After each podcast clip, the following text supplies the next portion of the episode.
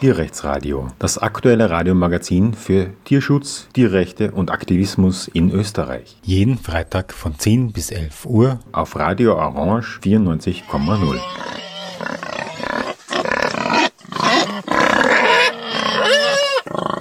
Ja, hallo zum Tierrechtsradio. Heute im Studio bei mir ist die Raffaela, besser bekannt als die militante Veganerin.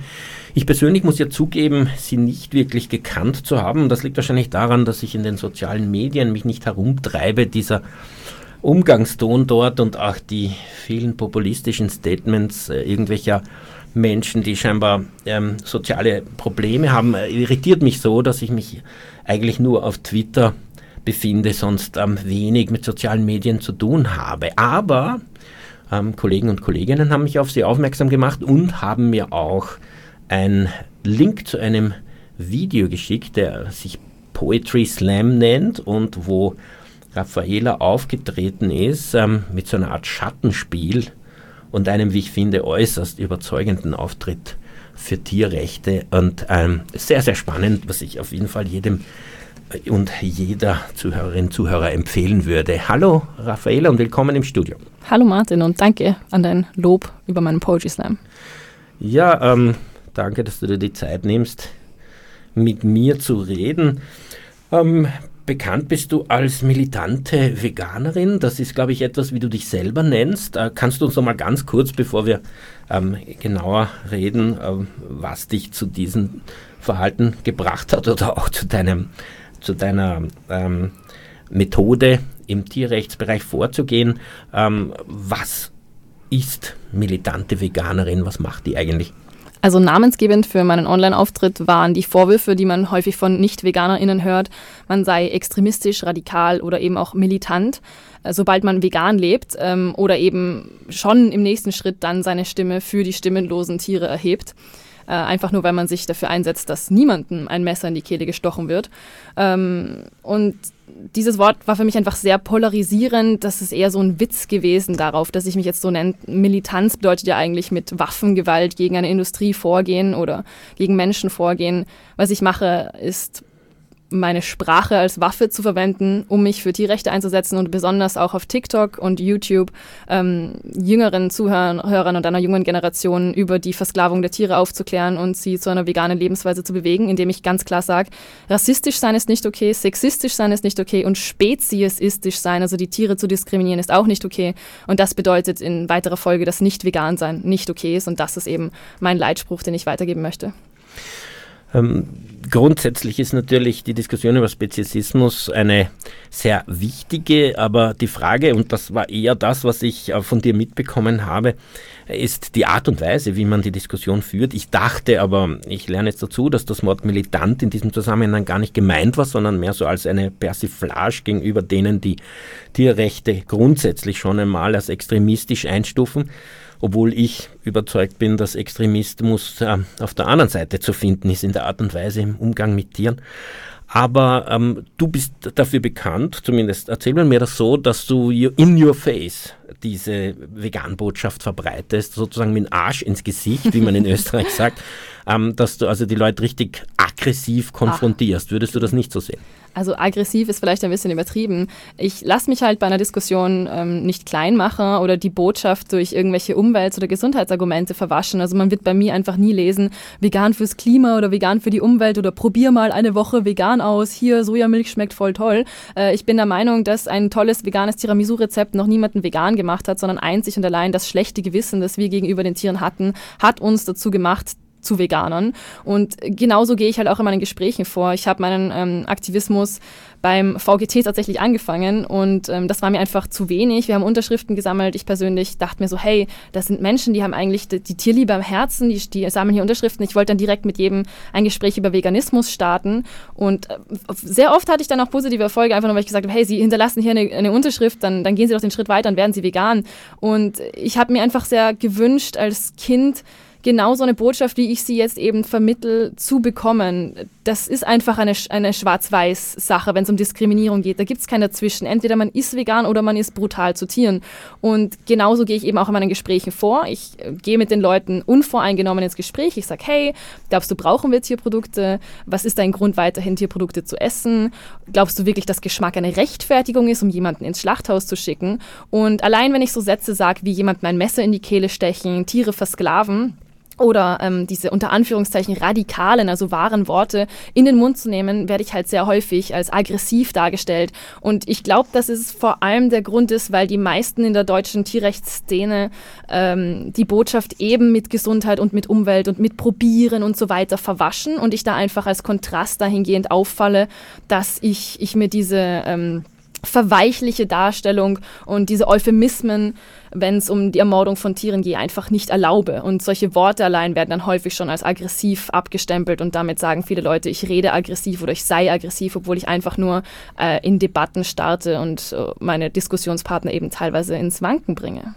Mit deutscher Tierrechtsszene meinst du nicht Deutschland, sondern deutschsprachig? Deutschsprachig, genau. Okay, weil in vieler Hinsicht gibt es da in meinen Augen nicht viele Parallelen, manchmal schon und auch nicht unbedingt Überlappungen. Aber okay, ähm, gehen wir mal ein bisschen zu deinem persönlichen Werdegang. Ähm, wie und wann und wo hast du zum ersten Mal von Vegetarismus, Veganismus gehört? Wie, wann und wo hast du zum ersten Mal von Tierschutz und Tierrechten gehört? Ähm, ich glaube, da lande ich tatsächlich wieder beim VGT. Also die ersten Male bin ich auf der Marilferstraße entlang gegangen, Wochenende mit meinen Eltern. Wir waren irgendwie gerade Schnitzel essen gefühlt irgendwo, äh, Fiegelmüller oder so. Und ähm, dann waren da immer wieder so VGT-Stände. Und ich fand die Buttons, die da waren, da gab so coole Buttons mit so Tieren immer so cool. Und habe da immer 5 Euro reinlegen dürfen, um mir meinen Button auszusuchen. Und da bin ich halt das erste Mal mit so, ah, die machen was Nettes für die Tiere, ich will auch nett sein zu den Tieren. Ja, und am Nachmittag zu McDonalds. Also da, das fand ich halt immer so schade, dass mich da eben, wie gerade schon erwähnt, keiner an der Hand genommen hat und gesagt hat, Kind, was machst du da? Das passt überhaupt nicht zusammen. Aber diese Stände waren definitiv mein erster Kontakt mit so, hey, da gibt's Leute, die sind nett zu Tieren, die setzen sich dafür ein, da spenden wir was, weil wir wollen auch gut zu Tieren sein. Äh, dann kam lang nix, also das war irgendwie nie ein Thema in meinem Leben.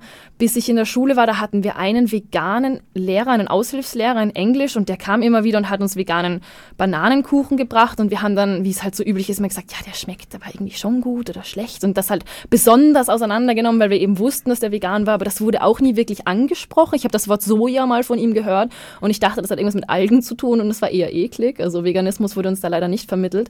Und dann bin ich tatsächlich mit 17, äh, 18 in diese Gesundheitsschiene geraten und äh, wollte halt schlank und dünn sein, wie man das halt als Teenager-Mädchen leider manchmal sein möchte.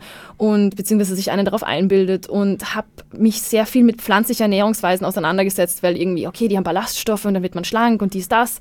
Und ähm, habe mich da auch sehr schnell informiert, weil mir aufgefallen ist, dass die meisten Leute in meinem Umfeld, Ärzte und Ärztinnen mit eingeschlossen, an den gleichen Krankheiten und gleichen ähm, Unzufriedenheiten mit ihrem Körper leiden wie der durchschnittliche Bürger, die durchschnittliche Bürgerin. Und ich wollte eben nicht, dass mir das passiert. Und so bin ich schnell zu pflanzlicher Ernährung gekommen und bin dann auch immer wieder so Vegan-Fluencern gefolgt, die leider wiederum die Botschaft mit einer Ernährungsweise, mit der Gesundheit und der Umwelt verwaschen haben, womit ich mich eigentlich mit 19 schon vegan genannt habe, aber so viele Ausnahmen gemacht habe, dass ich das unbedingt revidieren muss und weil ich das nie als eine Tierrechtsangelegenheit gesehen habe. Ich wusste, dass es besser ist für die Tiere irgendwo, aber wirklich Klick gemacht hat es dann, als ich 24 Jahre alt war und äh, mir in einem Gespräch aufgefallen ist, hey, wenn das jetzt Menschen in diesen Industrien wären, dann würden wir das mit ganz, ganz radikalen Begriffen betiteln, eben wie Sklaverei, wie Vergewaltigung, wie Ermordung. Ähm, und dann ist mir einfach klar geworden, ich, ich will nicht einen Massenmord, eine Massenvernichtung oder gar einen Holocaust unterstützen.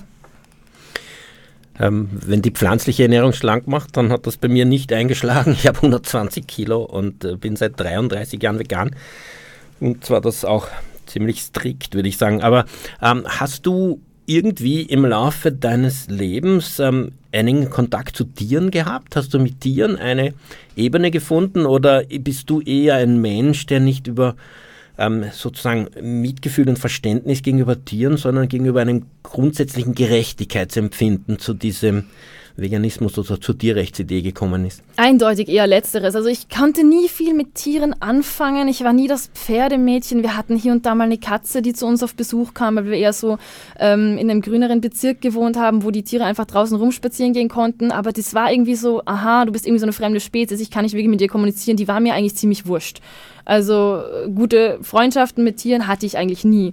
Ähm, Gerechtigkeitssinn, absolut. Ich wurde von klein auf als Revoluzerin erzogen, ähm, die sich gegen Ungerechtigkeit einsetzen soll. Und es hat bestimmt damit angefangen, dass in meiner Familie eben sehr ungerechte Dinge passiert sind. Da gab es Streite, da gab es viel Schmerz, viel Verletzung.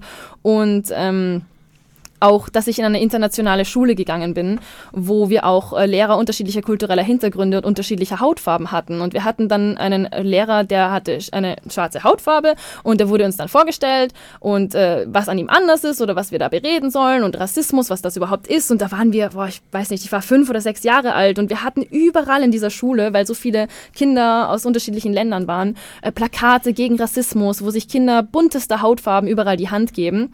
Und ähm, dann waren wir von Anfang an darauf gedrillt, hey, Rassismus ist was Böses, Unterdrückung und Mobbing von Andersartigen ist was Böses. Und wir hatten aber trotzdem immer wieder äh, Schülerinnen, die, die dann noch mal mehr anders ausgesehen haben, als unser kunterbunter Haufen es sowieso taten. Und da gab es dann Mobbing. Und ich war selbst auch eine Gemobbte, nicht weil ich äh, unbedingt anders ausgesehen habe, sondern weil ich einfach äh, Klassenbeste war und äh, eine große, große Streberin war. Und äh, das war für mich ein großer Schmerz, der sich auch ins Gymnasium groß äh, mitgezogen hat, dass ich sehr häufig häufig die war, die als letztes beim Sport gewählt wurde, ähm, die, die uncool zu Mittag alleine am Tisch saß oder auch physische Schmerzen von den älteren äh, Kindern ertragen musste.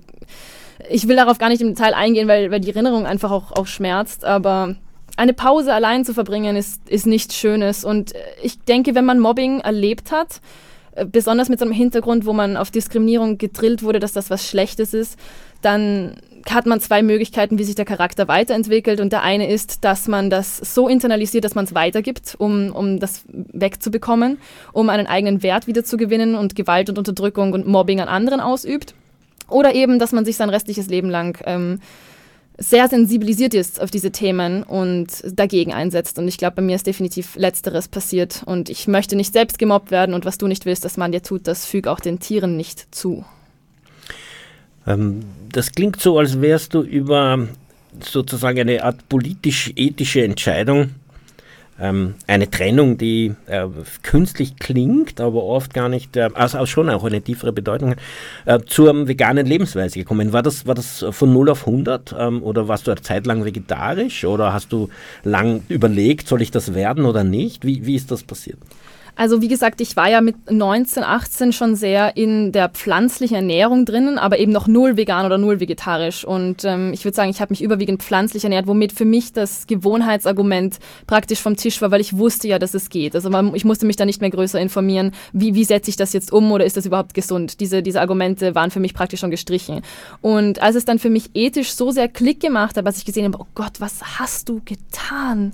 Dein ganzes Leben lang äh, wie gesagt, das ist ja dieser Moment, wo man sich als Heuchler oder Heuchlerin fühlt. Und ich glaube ganz ehrlich, dass wir alle nur deswegen vegan geworden sind. Und das hat so wehgetan. Ich weiß gar nicht, wie man damit sich weiterleben kann, wie man sich in den Spiegel sehen kann, sobald man das realisiert. Von mir war das dann von 0 auf 100. Also ich habe mir in der gleichen Nacht, wo ich diesen Vergleich verstanden habe mit den Menschen, ein, ein Buch geholt.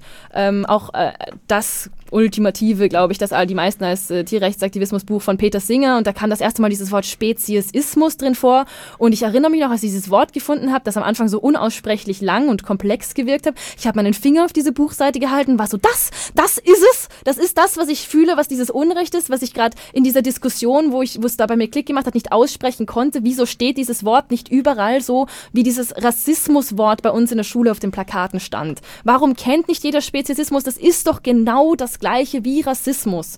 Und das ist jetzt auch etwas, was ich eben in den sozialen Medien immer rüberbringe. Speziesismus ist Rassismus in der gleichen Denkweise. Natürlich sind die Opfer anders, natürlich sind die Auswirkungen im Alltag im Moment auch anders.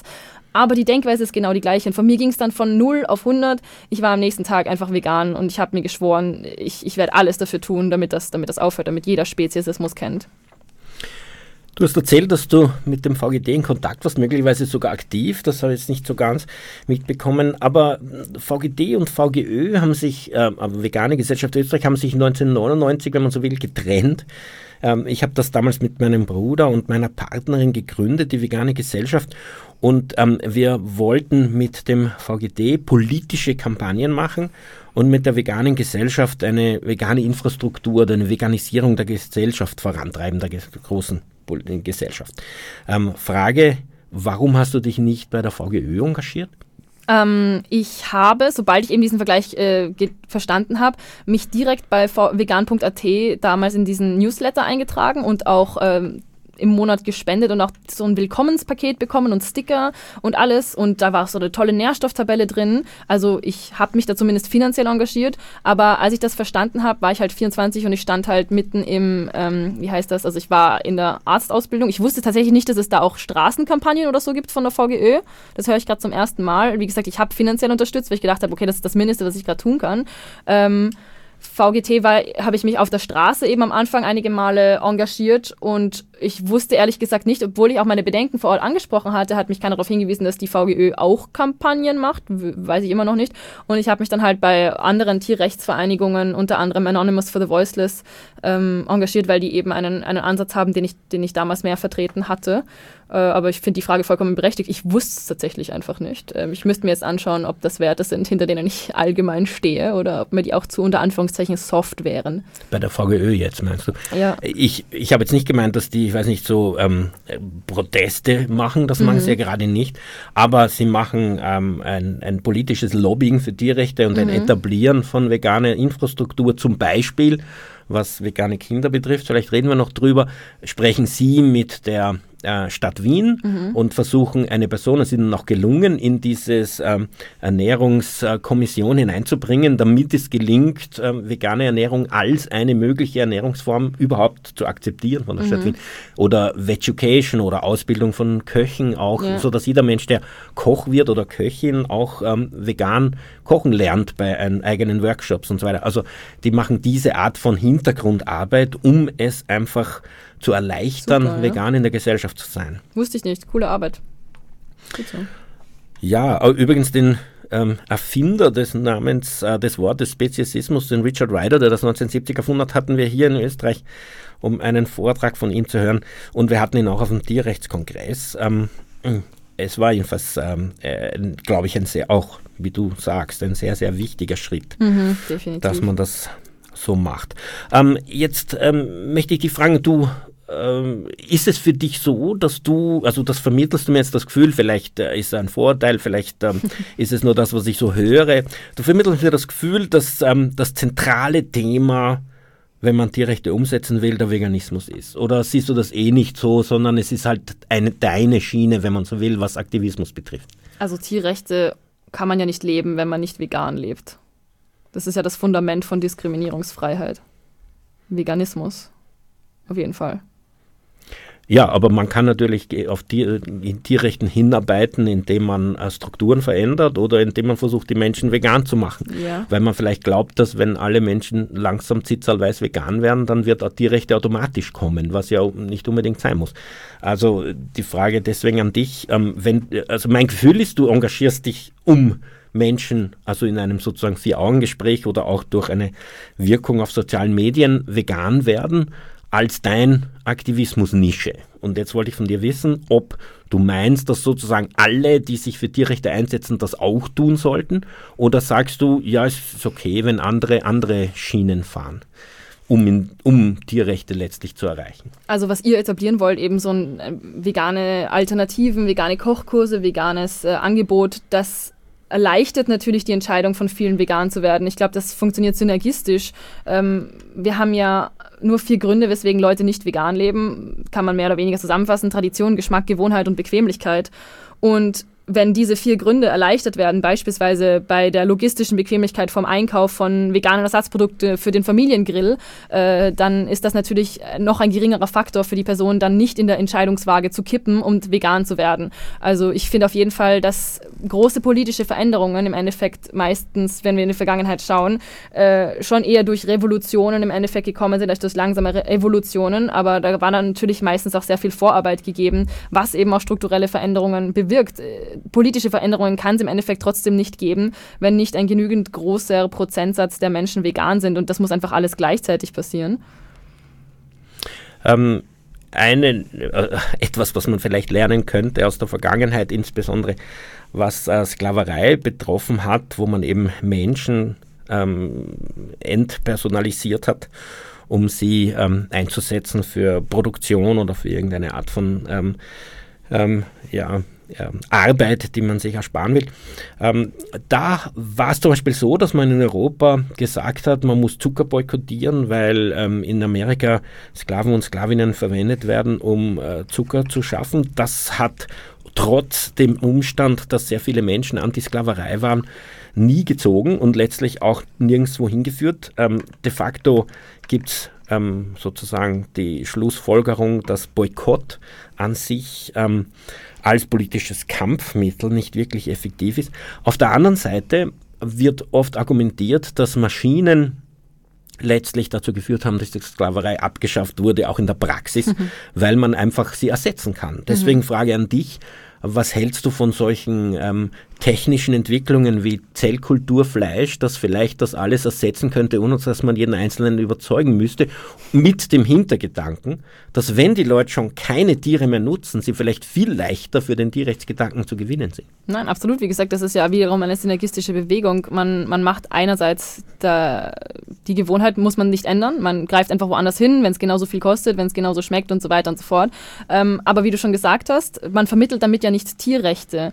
Also ich sehe jetzt Veganismus auch nicht einfach nur als eine Boykottbewegung, sondern ich versuche ja auch jeden einzelnen Menschen. Deswegen ja mein radikaler Ansatz, wo ich auch immer die Tierrechte dahinter erkläre und nicht einfach nur so, hey, du kannst was anderes essen und es ist auch gesündes für, gesünder für dich, ähm, sondern ich versuche ja jeden Einzelnen, mit dem ich rede, direkt auch zum Aktivismus zu bewegen, als wäre jetzt gerade, als wären seine Freunde alle vor seiner Nase rassistisch. Wenn, wenn unser Umfeld rassistische Witze macht, dann ist es gesellschaftlich die Norm mittlerweile zu sagen, das kannst du nicht sagen, das ist rassistisch. Da gibt es sowas wie einen Honor Code, einen Ehrenkodex, wo wir dann gesellschaftlich eingreifen und sagen, hey, du kannst nicht sagen, das ist voll die schwule Sache, um etwas zu beleidigen, weil wir alle, und das hat sich auch erst in den letzten 15 Jahren entwickelt, sagen würden, das, das schwul ist keine Beleidigung, das kannst du so nicht bringen. Und im Endeffekt müssen wir die Leute dazu bringen, Speziesismus bzw. nicht vegan sein genauso abzulehnen, wie wir jetzt gesellschaftlich eben Rassismus ähm, und sexistische Witze und so weiter und so fort ähm, ablehnen.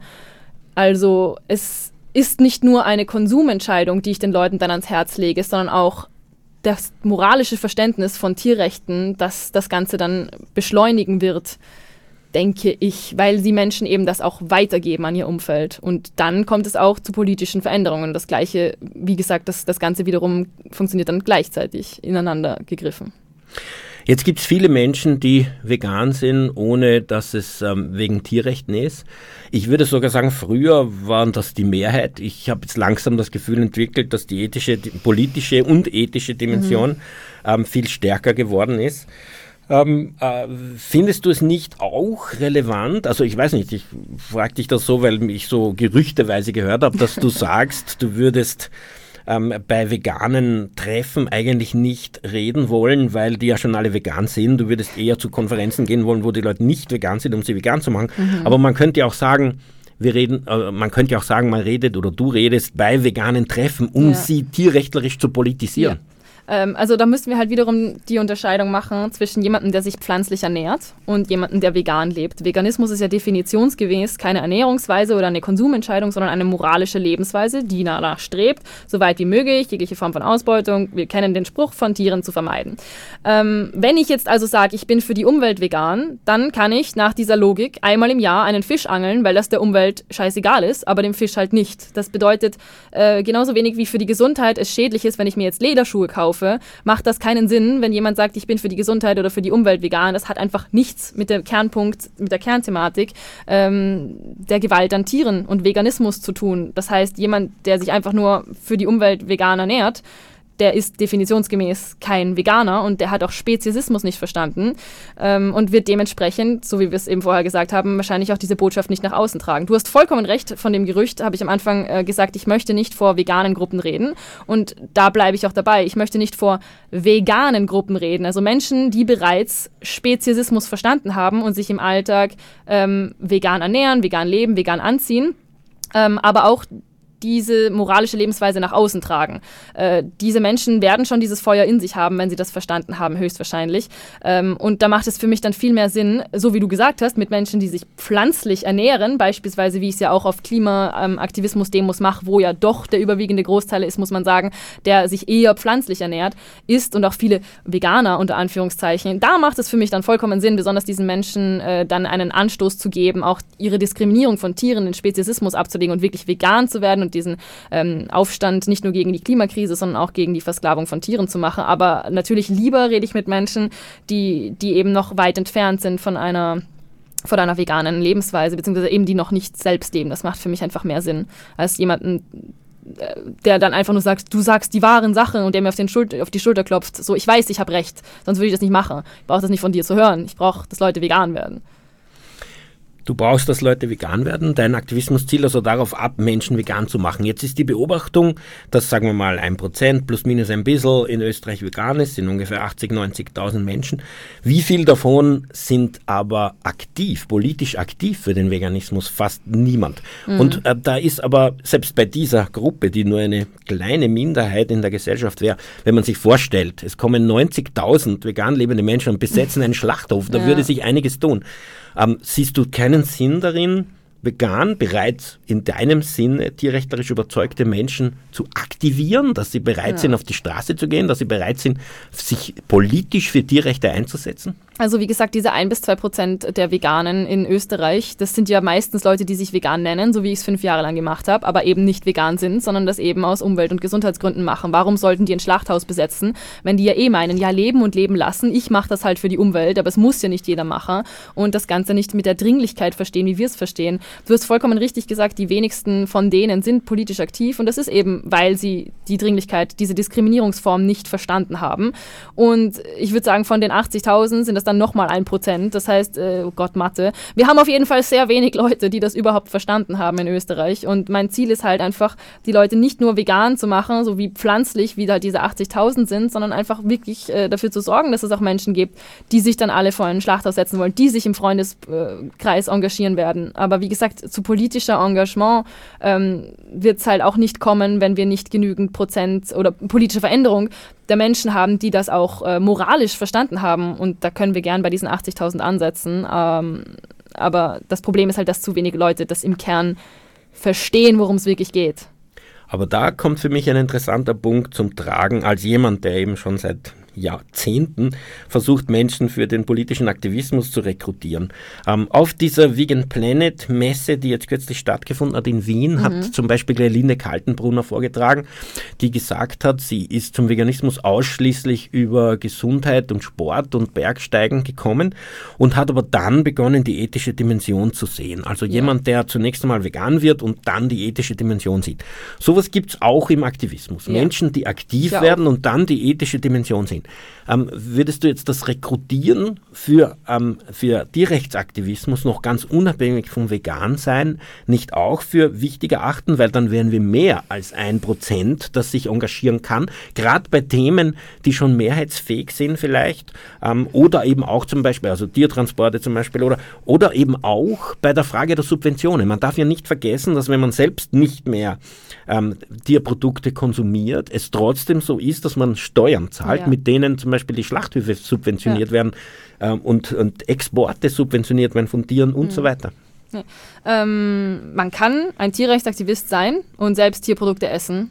Das ist halt eine unglaublich heuchlerische Doppelmoral. Und die Frage ist halt, was tragen wir damit nach außen für eine Botschaft? Also äh, natürlich würde ich sogar sagen, dass jemand, der auf die Straße geht und mit uns einen Bildschirm hochhält und mit Leuten über Veganismus redet und debattiert, aber der zu Hause dann McDonalds Fastfood bestellt oder sonst was, dass das besser ist als jemand, der einfach nur McDonalds bestellt und nichts für die Tiere sagt und das auch ethisch nicht verstanden hat. Aber es, was trägt das nach außen hin für eine Botschaft, wenn ich mit jemandem rede und der ist noch nicht mal vegan und der will mich zum Veganismus bringen und all seine Argumente stimmen, natürlich ist das ein zu quoque-Fehlschluss, dann zu sagen, hey, du bist ja auch nicht vegan.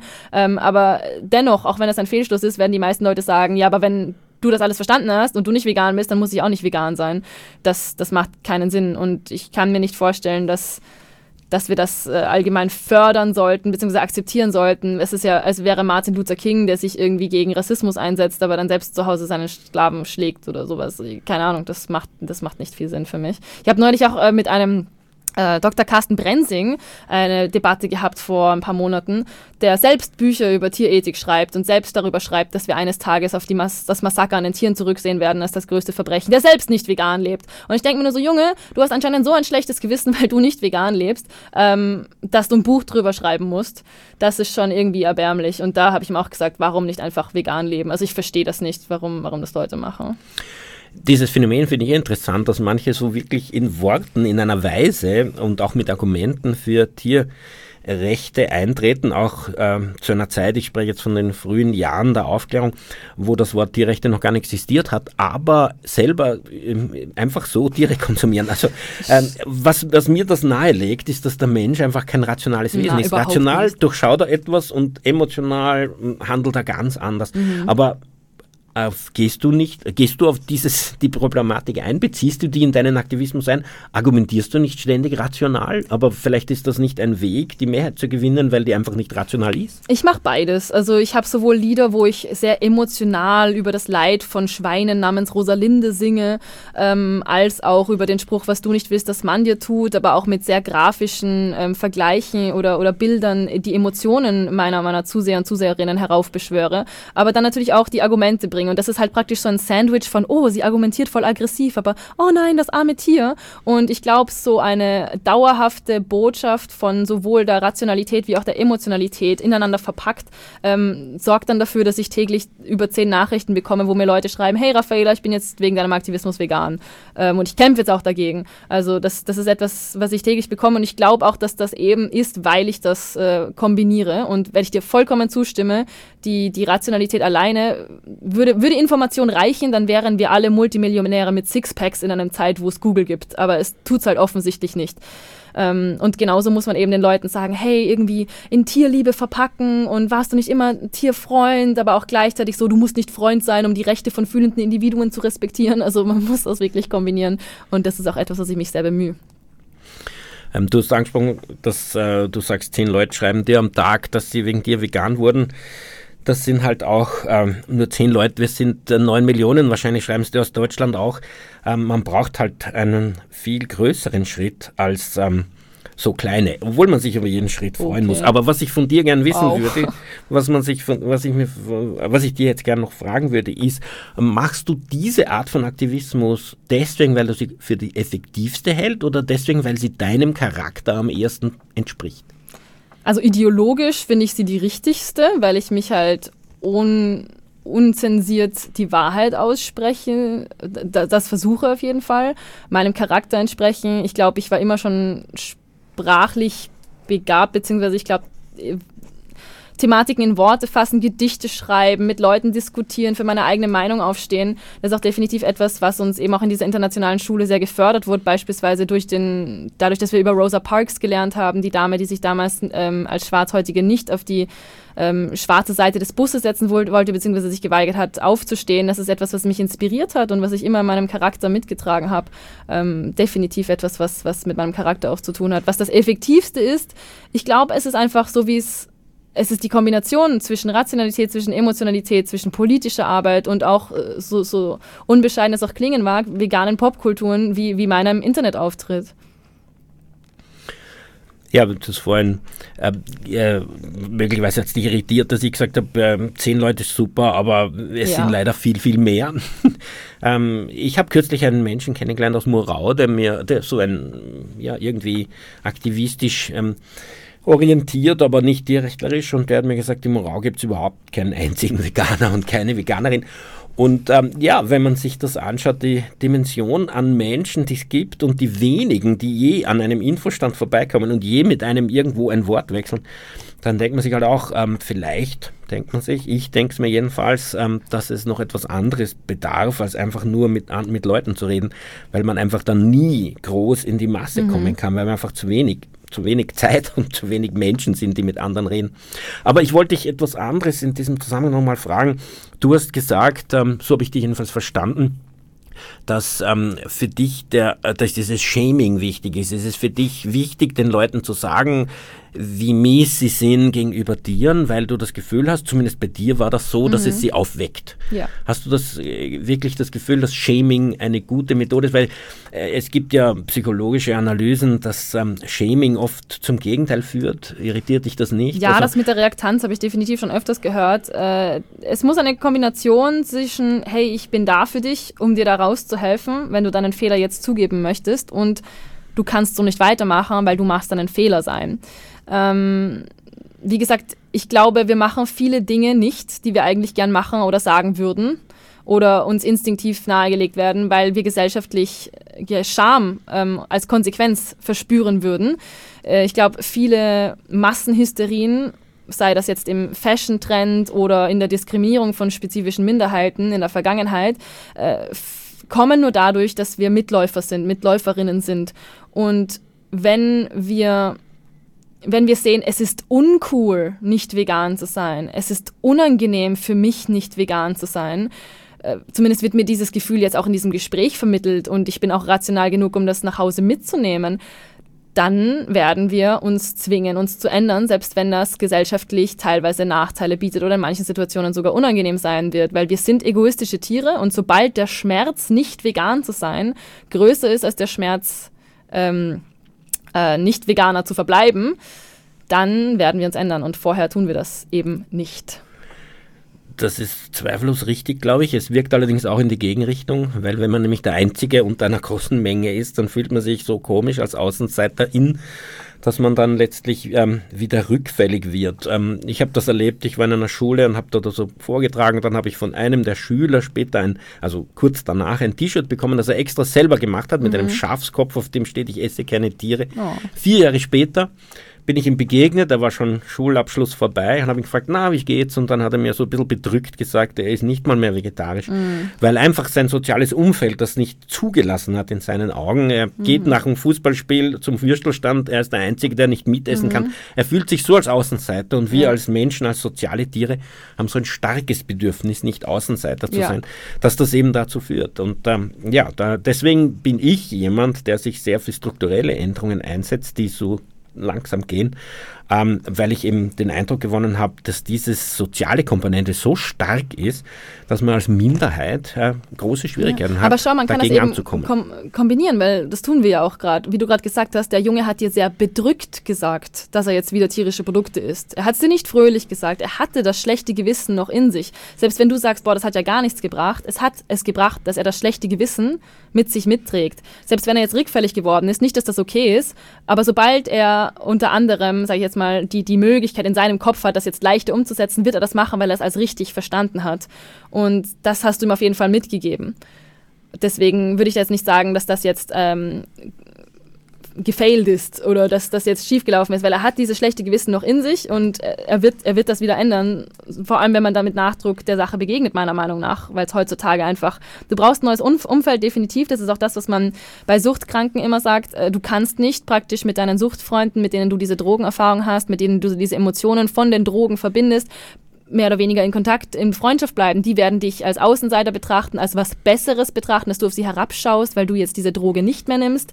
Ähm, das war auch eines der ersten Dinge, die ich getan habe, ähm, war mir aktivistische Freunde zu suchen uh, und mich auch bestätigen zu lassen, dass ich äh, beziehungsweise mir das Gefühl zu geben, dass ich bestätigt, ich hatte das Gefühl damals noch, dass ich diese Bestätigung brauche, dass ich nicht die Verrückte bin. Weil natürlich alle in deinem Umfeld, ich war dann allein, ich war die einzige Veganerin, die ich kannte. Ähm, meine Eltern haben mich mehr oder weniger ähm, für bekloppt gehalten, dass ich es Leuten vorschreiben will, was sie zu essen haben. Meine feministischen Freundinnen haben gesagt, ich bin die militante, kranke Veganerin und äh, über mich hergezogen und ich wusste, ja, es braucht definitiv Charakterstärke, sich dann ein neues Umfeld zu suchen und ja, du hast vollkommen recht, dass das nicht jeder hat. Aber wir können das trotzdem nicht davon absehen, es Leut den Leuten zumindest dieses Schamgefühl mitzugeben und gleichzeitig an den strukturellen Veränderungen zu arbeiten. Meiner Erfahrung nach ist die allereinfachste Methode, einen Menschen vegan zu machen, ihn in eine vegane Gemeinschaft aufzunehmen, mhm. wo das Vegane selbstverständlich ist. Ja. Im Handumdrehen sind diese Leute vegan, mhm. weshalb ich bei Neuaktivtreffen nicht herumgehen würde und die Leute fragen, bist du vegan, bist du vegan, bist du, sondern ich würde sie eher integrieren und dann einfach automatisiert ähm, vegan werden lassen, weil sie eben in der Umgebung erkennen, dass, also einfach nicht nur erkennen, sondern es einfach jeder macht und dadurch einfach mitmachen. Aber was mich jetzt interessiert, du hast jetzt ähm, erzählt von, davon, dass du ähm, dass dir deine Eltern, deine Freundinnen, deine Freunde, wer auch immer, ähm, vorgeworfen hat, vielleicht auch heute noch vorwirft, dass du also so drängend forderst, dass die Leute vegan werden, dass du ihnen quasi auf die Nerven gehst. Mhm. Ähm, ist dir diese Wirkung egal?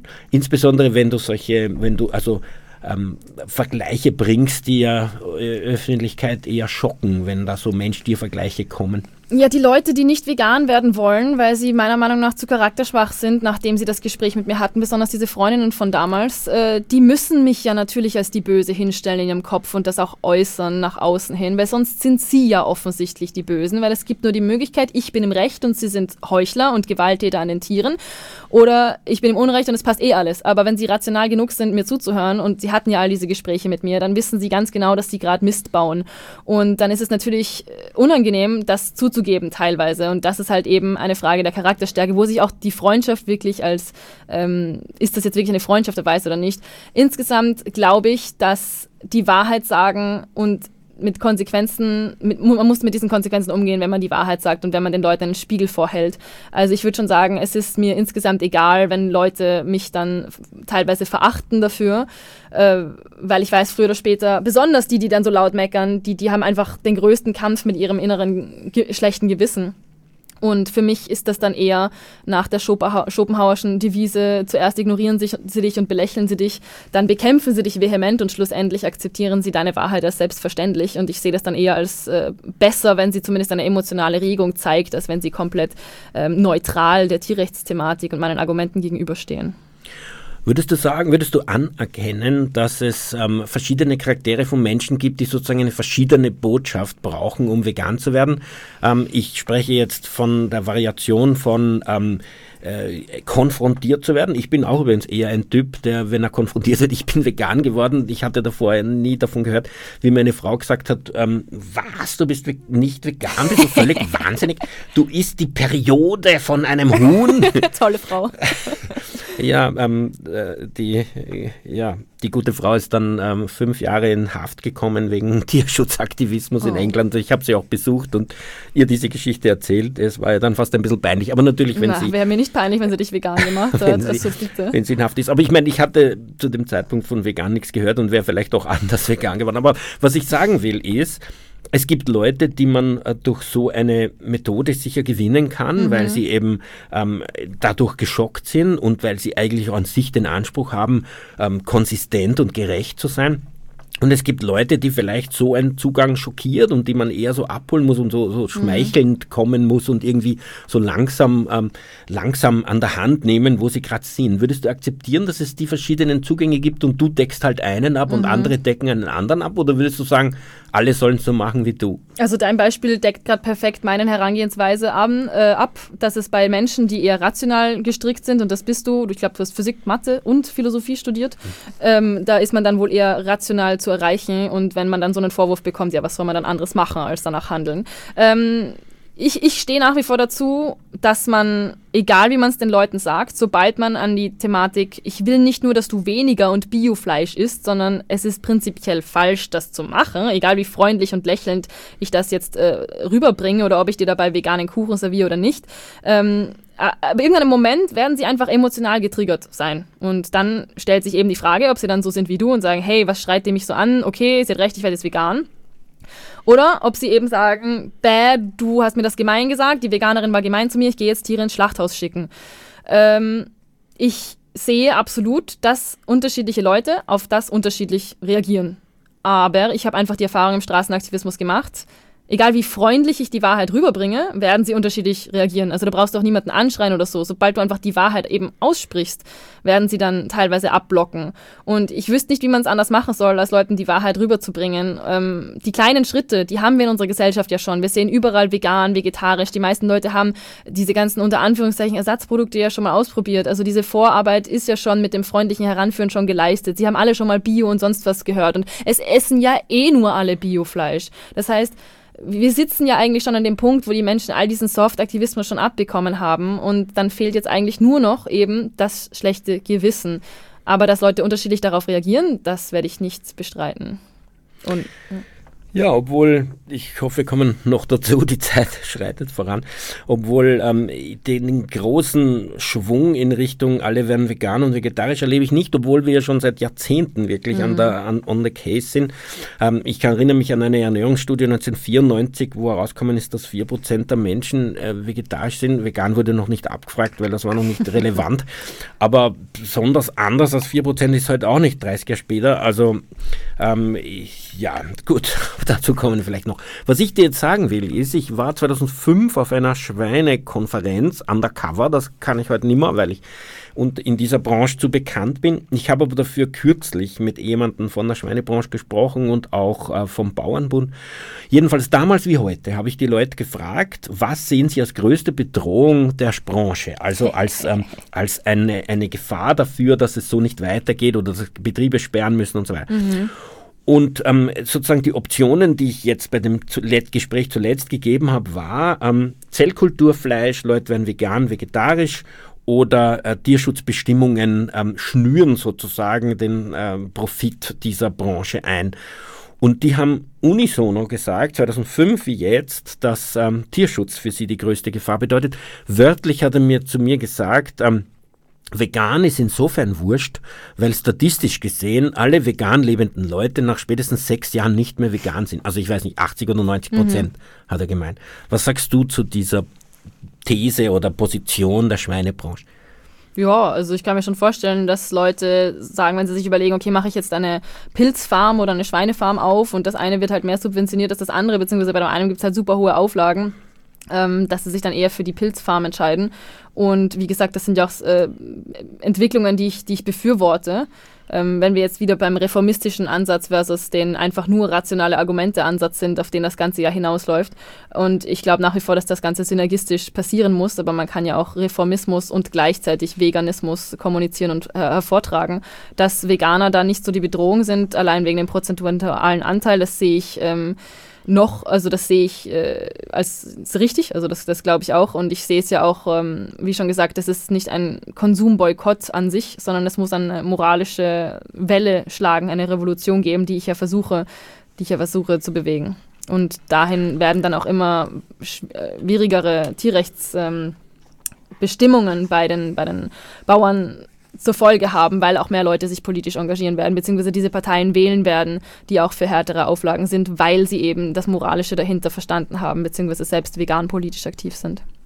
Und dass ähm, die vegan lebenden Menschen damit einfach statistisch gesehen zu einem relativ hohen Prozentsatz wieder aufhören? Ich glaube, das liegt vor allem daran, dass Menschen nicht verstehen, worum es geht. Ich war am Anfang, als ich über die pflanzliche Ernährung rausgefunden habe, sehr strikt für meine Gesundheit ähm, und war, wie gesagt, also ich habe mich wirklich eine Zeit lang äh, rein, rein pflanzlich ernährt für die ersten paar Monate. Und dann ist es eben genauso, man geht mit Freunden feiern und das ist eh ungesund, wenn man säuft eine halbe Flasche Wodka und dann kann man sich auch gleich äh, einen Döner am Abend gönnen, weil das Ganze ja eh nur eine Gesundheitsthematik ist. Und aus dem einen Döner wird dann am nächsten Tag ein Schnitzel beim Katerbrunch und was weiß ich. Ähm, klar denkt man sich dann irgendwann, boah, jetzt habe ich schon so viele Tierprodukte in der letzten Woche gegessen, eigentlich kann ich es dann ja gleich sehen lassen, weil ich habe es ja nur so als Diätweise betrachtet, dann bin ich halt jetzt nicht mehr vegan. Und das ist eben genau das Problem, was ich sehe, wenn Leute das nicht als Diskriminierungsart verstehen, als Grundrechtsbrechung von fühlenden Individuen oder wie auch immer man das beschreiben möchte, was da an Sklaverei mit den Tieren passiert, dann fällt man natürlich zurück, weil das schlechte Gewissen nicht schwer genug wiegt, wenn es nur um die eigene Gesundheit oder um die Umwelt geht, wenn das so abstrakte Dinge sind, anstatt wenn das wirkliche fühlende Personen am Schlachthof sind. Und deswegen müssen wir die Leute nicht nur vegan machen, sondern ihnen auch Feuer unterm Arsch machen, dass das erst gar nicht passieren kann. Wenn mir jemand sagt, äh, was wir brauchen, ist einen Boykott der Tierprodukte, ähm, das ist die wesentliche Funktion von vegan. Ähm, wir müssen es halt einfach boykottieren, dann werden sie es schon abschaffen. Und dem sage ich immer, oder dieser Person, dass jedes Jahr in Österreich ungefähr 100, ähm, 180.000 Menschen sterben, vielleicht ein bisschen weniger, 120.000, ähm, und die beginnen mit ihrem Tod Tierprodukte zu boykottieren. Die essen ja keine mehr, nicht? Aber äh, de facto äh, ist es also eine, eine, große Zahl jedes Jahr und, und die immer größer und größer und trotzdem ändert sich nichts. Warum? Weil natürlich auch neue Leute entstehen, die dann erst wieder nicht vegan sind und die man erst veganisieren muss. Wie ich jetzt ähm, Kinder bekommen habe und sie wachsen natürlich vegan auf, ähm, ist mir aufgefallen, zu meinem großen Entsetzen, muss ich sagen, dass der Großteil, und ich sage jetzt aus meiner Erfahrung, und ich habe wirklich viel versucht mit Menschen zu reden, ich bin ja auch im veganen Kindergarten und so weiter, ähm, dass über 90 Prozent vegan lebender Menschen, die Kinder haben, nicht vegane Kinder haben. Und zwar sagen sie, zu Hause sind die schon vegan, aber wenn sie in ihren sozialen ähm, Communities sind, wenn sie im Kindergarten sind, wenn sie in der Schule sind, dann essen sie dort halt einfach mit. Die meisten sagen vegetarisch, aber es gibt auch welche, die sagen, naja, wenn es jetzt ein Fleisch ist, ist auch jetzt nicht so tragisch. Ähm, wenn sie dann 18 sind, ähm, dann werden sie schon wieder sozusagen ansprechbar sein und können dann von selbst entscheiden, zurückzukommen äh, oder vegan zu werden. Äh, jetzt ist mein Gefühl, wenn wir nicht in der Lage sind, nicht mal unsere Kinder ähm, diese, in dieser ethischen, und es ist ja, du hast das ähm, vor der Sendung gesagt, es ist ja als Weltanschauung anerkannt, in dieser Weltanschauung aufzuwachsen, was ja sonst andere Weltanschauungen zustande bringen, bitte. Wenn wir das nicht können, wie kann es eine vegane, zukünftige eine vegane Gesellschaft geben? Was sagst jetzt du zu diesem Phänomen? Dass ähm, so wie unsere Gesellschaft heute strukturiert ist, ähm, einfach äh, vegan lebende Menschen keine veganen Kinder haben können, jedenfalls in der Praxis. Ja, wie du es gerade schon gesagt hast, andere Weltanschauungen schaffen sich ja auch durchzusetzen, sei das, dass du fünfmal am Tag beten musst ähm, oder sonstige kulturelle Dinge nachgehen musst oder wenn du Diabetiker bist, dass du dich dreimal am Tag irgendwo früher, ähm, vor allem als es noch nicht die langzeitwirksamen Insulinstoffe gab, irgendwo rausgehen musstest, um zu spritzen. Das waren auch alle Sachen, die sind gesellschaftlich umständlich, sorgen vielleicht für Scham oder müssen Anpassung und Kommunikation ähm, vor Ort bedingen. Da schaffen wir das, weil es um unsere eigene Tradition und Gewohnheit geht, aber wenn wenn es plötzlich um Leben und Tod geht, ach, das ist ja, die Waffe ist dann ja nicht an unserem Kopf, sondern an dem Kopf der Tiere. Und dann sind wir alle plötzlich zu bequem und blenden das aus, weil ja, das ist ja nur da und da. Äh, wie du gerade schon gesagt hast, die Eltern behaupten, ihre Kinder es, also sind zu Hause vegan und in der Schule dann halt nicht. Ähm, ich denke, es geht jetzt nicht nur um sehr, sehr junge Kinder, die ein moralisches Konzept von Veganismus noch nicht einmal verstehen können, sondern teilweise auch um Jugendliche. Ähm, das ist ja schon definitionsgemäß wiederum Blödsinn, weil Veganismus kann man nicht einfach auf, äh, auf und abschalten. So in der Früh bin ich vegan und am Nachmittag, sobald ich das Schnitzel in meinem Mund habe, bin ich es halt nicht mehr für fünf Minuten. Entweder du verstehst das moralisch, dass Tiere Personen sind und respektierst ihre Rechte, oder du tust es nicht. Und wenn ich dann in die Schule gehe, dann werde ich nicht plötzlich sagen, hm, jetzt sind Tiere Sklaven, jetzt hole ich mir was von der Kantine. Äh, als Elternteil, als veganes Elternteil seine Kinder ähm, nicht dafür zu sorgen, vor allem wenn sie noch nicht selbst mündig sind, wenn sie noch nicht alt genug sind, äh, beziehungsweise noch nicht sprechen können, weil sie, was weiß ich, in eine äh, Kinder- oder Krippe oder sowas gehen, nicht dafür zu sorgen, das ist, das ist schade und das sollte jeder einzelne Elternteil sich selbst mal in den Spiegel schauen und sagen, hey, du bist dafür verantwortlich, dass diese Kinder da sind, du hast als Elternteil die wichtigste Verpflichtung, ihnen einen Umgang mit Schwächeren umzugeben um mitzugeben. Und ich finde ganz ehrlich, man hat als Elternteil versagt, wenn man seinem Kind nicht mitgeben kann, dass man Tiere nicht zu quälen hat und nicht als Objekte zu benutzen hat. Wir haben jetzt nur noch vier Minuten. Ich eigentlich gern hätte ich noch einige Fragen gehabt, aber eigentlich die wesentlichste für mich ist die: Wie ist für dich die Utopie der Umsetzung von Tierrechte? Wie wird das funktionieren in deinen Augen, falls es je funktioniert? Ganz ehrlich, wir müssen einfach ähm, Menschenrechte der Logik folgend auf Tiere ausweiten, weil Tierrechte sind einfach nur die logische Ausweitung von Menschenrechten. Natürlich äh, sollten wir Schweine nicht hinter das Steuern se Steuer setzen oder Kühen eine Wahlberechtigung geben, sondern ihnen einfach entsprechend ihrer kognitiven Fähigkeit, ihres Bewusstseinslevels die gleichen ethischen Grundrechte zusprechen, die wir auch äh, unseren menschlichen Mitbürger und Mitbürgerinnen geben würden. Ich habe jetzt weniger gemeint, wie die Utopie ausschaut, sondern wie kommen wir dorthin? Was hm. ist für dich der Weg? Also, äh, um, um dir ein Beispiel zu geben, damit du weißt, was ich meine, glaubst du, wir werden sozusagen langsam immer mehr und mehr Leute vegan. Sind es 20, 30, 50, ja. 70, 80, 90 Prozent und dann schwappt die Gesellschaft um? Oder wird immer die, Tier, ähm, die Tierfreundlichkeit höher, die Tierschutzgesetze strenger? In welcher Form wird sich das entwickeln? Ich, ich kann es dir ehrlich gesagt nicht sagen. Ich liege teilweise in der Nacht wach und mache mir Gedanken darüber, vor allem, was ich dafür zu machen, dazu beitragen kann, dass es, dass es einfach irgendwie schneller geht. Ich glaube, ein großer Teil wird natürlich auch politische Arbeit auf Reformismuskurs sein. Ähm, ein großer Teil wird auch äh, dazu beitragen, dass es äh, umwelttechnisch so nicht mehr weitergeht. Aber wir brauchen auch gleichzeitig die, die moralische Entwicklung und die wird es durch eine Politisierung äh, des Tierrechtsgedankens geben, aber auch nur dann, wenn ein genügend großer prozentualer Anteil Großteil der Bevölkerung äh, Tierrechte ethisch, vegan verstanden hat. Ähm, diese Arbeit, die du leistest, ist zweifellos eine und ich halte sie auch zweifellos für, äh, für wichtig in diesem ganzen Zusammenhang, ist mühsam. Ja. Wie lange hältst du das noch durch?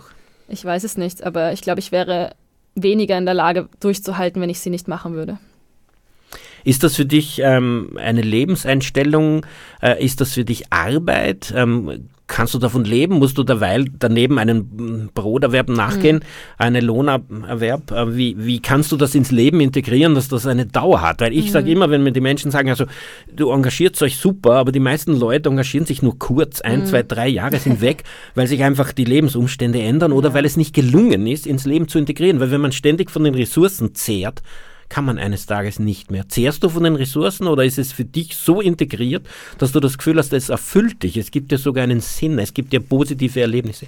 Ich schäme mich manchmal sogar dafür, wie viel Spaß und wie viel Erfüllung ich durch meine, Arbeit bekomme, wie viele tolle Erfahrungen, unter anderem, dass ich hier mit dir im Radio sitze, ähm, wie, was für tolle Menschen ich auch teilweise kennenlernen durfte oder mit denen diskutieren durfte. Ähm, ich schäme mich dafür manchmal, dass mir das Spaß macht, weil ich mir denke, es ist eigentlich so eine tragische Sache, ähm, auf Basis dessen du das nur erleben kannst, weil du dich dafür einsetzt, dagegen einsetzt. Ähm, für mich ist das wahnsinnig anstrengend. Also ich arbeite im Moment praktisch zwei Vollzeitjobs, einen im Krankenhaus und einen ähm, für Tierrechte. Ich sitze jeden Abend nach dem Arbeiten entweder in so einer Podcast-Show oder ich schneide meine Videos oder ich bearbeite was oder ich schreibe irgendein Lied. Also ich, ich investiere da wirklich unglaublich viel Zeit und jegliche Freizeit, die ich habe, rein und opfere definitiv auch ähm, teilweise, dass ich im Moment keinen Sport mehr mache, dass ich zu wenig esse. Das, das passiert definitiv auch, dass ich dann auf mich wen zu wenig Acht gebe. Aber die Alternative ist einfach, es nicht zu tun oder es nicht in dem Ausmaß zu tun. Und ich bin nun mal jetzt gerade im Hype. Ich habe nun mal meine 250.000 Follower auf TikTok. Ich kriege nun mal in den letzten Monaten über 70 Millionen Aufrufe ähm, im Netz und ich bin Thema der sozialen Medien. Und das müssen wir natürlich so lange ausschöpfen, wie es geht. Es wird nicht für immer weitergehen, aber bis dahin möchte ich einfach so viele Leute mit dieser Botschaft und mit dieser Wahrheit erreichen, wie es geht. Und ich habe nicht vor, auszubrennen, auf keinen Fall. Man hat mir von Anfang an gesagt, Raffaela, du machst das viel zu viel, aber ich denke, ich könnte nicht anders und ich werde so weitermachen, bis ich umfall. Das ist mein Plan. Ja, ich hoffe, das Umfallen ist noch ein bisschen rausgezögert. Mein Tipp ähm, als alter Hase wäre zu versuchen, auf diese, also das, die Arbeit im Spital aufzugeben und zu suchen, ob auf diese Weise auch Geld zu machen ist, sodass man das einfach als ähm, äh, so ins Leben integrieren kann, dass ja. man dann nicht die, das Leben daneben aufgeben muss. Die Zeit ist leider um. Vielen Dank für den Besuch im Studio. Ich habe das sehr interessant und, und produktiv gefunden. Ich habe auf jeden Fall ein ganz anderes Bild von dir, als man mir erzählt hat jetzt. und ähm, ja, möchte mich bedanken für deinen Einsatz für Tiere und für deinen Besuch hier. Für ähm, die Sendung verantwortlich Martin Balluch. Tierrechtsradio, das aktuelle Radiomagazin für Tierschutz, Tierrechte und Aktivismus in Österreich. Jeden Freitag von 10 bis 11 Uhr auf Radio Orange 94,0.